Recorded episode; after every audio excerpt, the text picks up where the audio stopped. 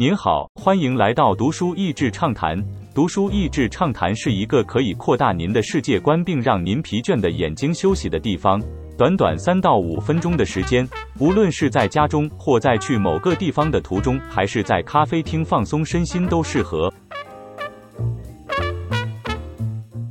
查理·蒙格是股神巴菲特的合伙人，但一直以来都比巴菲特低调许多，是巴菲特所推崇比他还有智慧的人。他已年届九十了，但脑筋还是非常清楚。每次我读他们两人所写的给波克夏海瑟威公司股东的信，就可以感觉到他们强烈的个人风格与独立思考的魅力，将不愧是老的辣。这本书收录了蒙格在许多不同地方的演讲内容，从其中几篇就可以看出他把事情反过来想，跨领域学习思维以及不受他人眼光或世俗影响的思考方式。例如给毕业生的演讲，它不同于一般名人的励志或鸡汤，它的主题是如何让自己生活悲惨，逆向思考来启发。当被问到年轻人在工作中应该追求什么，蒙格给了三个基本原则：一，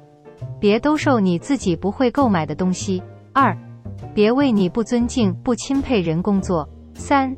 只跟你喜欢的人共事。书中那些废话般的普通常识。才是蒙格通往成功的路，而这些看起来像是废话的道理，在真实生活中却不见得是所有人都可以做到的。书中有几篇他分享普世智慧，乍听之下都会觉得这不是废话吗？但他可是言行一致的实践他这些所谓的普通智慧，至少从结果看起来是相当丰富的。所以，或许我们应该问的是，为什么看似稀松平常的道理难以彻底实践呢？记得我几年前在商学院进修时，每天上课不断的用实例讨论 （case study） 的方式进行。当时看到有些有人不用阅读实例就能够讲得出一番道理，觉得自己是不是太笨了？但是我后来领悟到一件事情：在教室中纸上谈兵其实很容易，但是在真实的管理现场，置身其中有许多的杂讯和心理因素，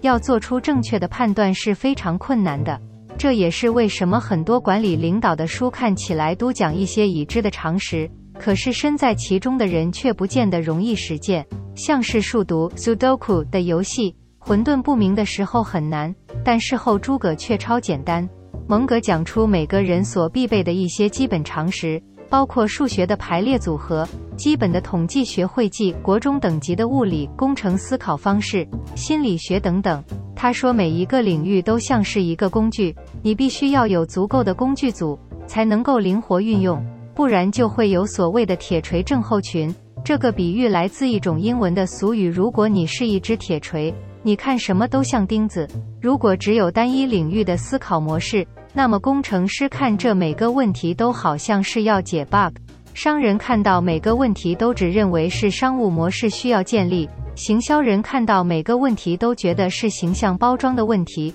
政治人看到每个问题都觉得是利益没有瞧好。只有透过不断的跨领域学习，才能够避免陷入这些习惯模式。另外，也要彻底的了解人心理运作的方式，并且刻意察觉自己的心理状态，才能够尽量做出客观的判断与决策。最后，分享一个蒙格在几处都讲过的故事，来说明我们身处资讯爆炸的时代。为何独立思考和跨领域学习如此重要？作为一种拥有语言天分的社会动物，人生来就有本事啰里啰嗦。曾经有个很好玩的实验，证明了蜜蜂说废话也会引起麻烦。在正常情况下，蜜蜂会飞出去找蜜源，然后飞回蜂巢跳起一种舞蹈，以此来告诉其他蜜蜂蜜源的位置。一位聪明的科学家决定要看看蜜蜂遇到麻烦之后会怎么办。他把蜜源放得很高，大自然中并没有那么高的蜜源。可怜的蜜蜂缺乏一种足以传达这个讯息的基因程式。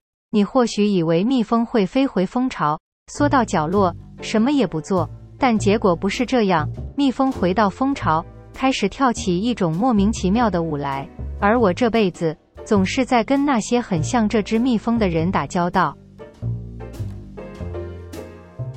今天的内容就到此为止了，十分感谢大家收听读书益智畅谈节目。如果对我们的内容感兴趣，欢迎浏览我们的网站 n 点 net 和关注我们的粉丝团读书益智。也可以分享给您的亲朋好友。欢迎继续关注我们下一期节目，下次见。